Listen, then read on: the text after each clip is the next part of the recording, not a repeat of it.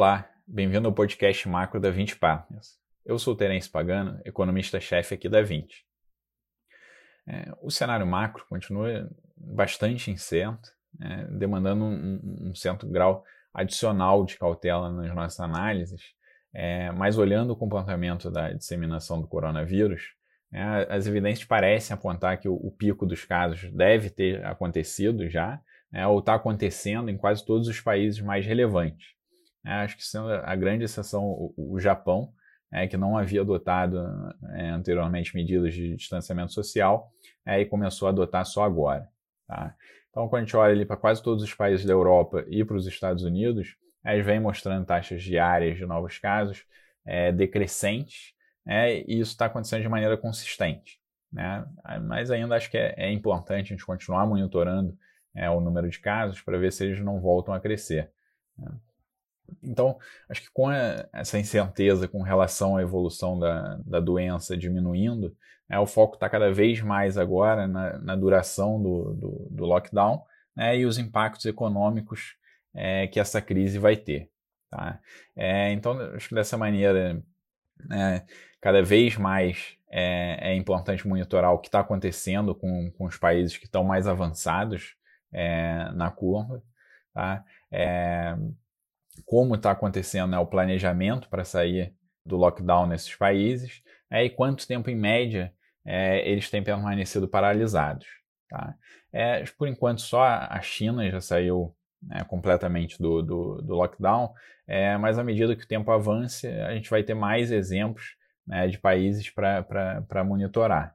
Tá? É, recentemente, a, Áustria, Dinamarca, Noruega e a República Tcheca é, anunciaram planos concretos de, de, reabertura gradual da economia.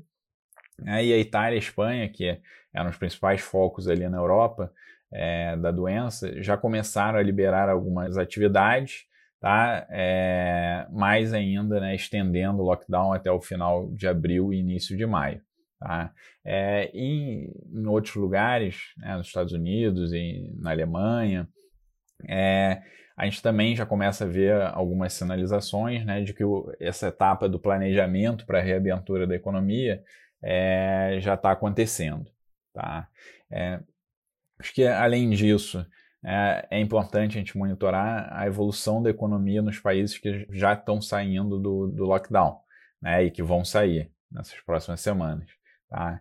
É, além né, da evolução do número de casos nesses países, é, para ver se, para a gente ter uma ideia né, um pouco melhor do risco né, de ter novas ondas de contaminação, é, da intensidade que isso pode acontecer, essas novas ondas, né, qual vai ser o tamanho delas, é, e principalmente né, se vai ser necessário tá, que a economia é, volte de novo para a quarentena, né, ou se isso é, essas novas ondas vão acontecer de maneira mais localizada, não é, necessitando paralisar a, a, economia inteira do, do, do país.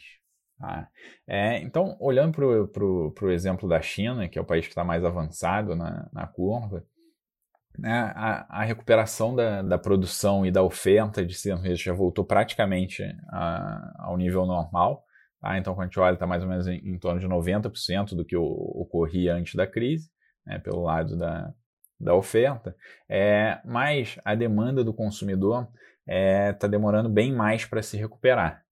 Tá? Então, né, por exemplo, o consumo de serviços está é, em 50% do que é, acontecia antes da crise. Tá? É, e olhando para a evolução do número de casos lá na China, tá? por enquanto a gente não está tendo evidência né, de que com o retorno das atividades esteja acontecendo uma nova onda tá? mas a gente né, precisa continuar monitorando e olhando bem de perto esse risco.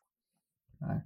É, e na parte de impacto no, no, no cenário macro, é, a, a, pandemia do, do, coronavírus vai levar a economia mundial e do Brasil para uma forte recessão, tá? bem pior do que aquela da crise de, de, de 2008. Né?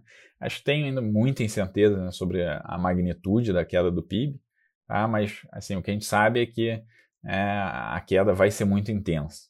Tá? É, o FMI divulgou recentemente né, suas projeções revisadas tá, para o PIB mundial é, nesse ano, agora de 2020. Né? A, a previsão para o PIB mundial passou de uma alta de 3,3% na projeção que eles tinham feito em janeiro é, para uma queda de 3% agora. Tá? É, nesse cenário, o PIB dos Estados Unidos é, deve ter queda de 5,9% esse ano, é, o da Europa queda de 7,5%, é, o da China alta de 1,2%, é, enquanto o Brasil é, cai 5,3% tá, nesse cenário do, do, do FMI. Tá?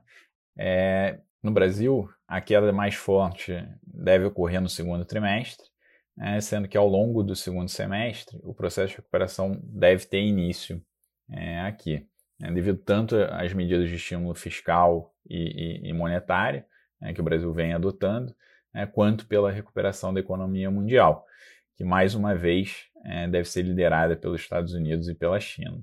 Tá? Bom, eu vou ficando por aqui. Até o nosso próximo podcast.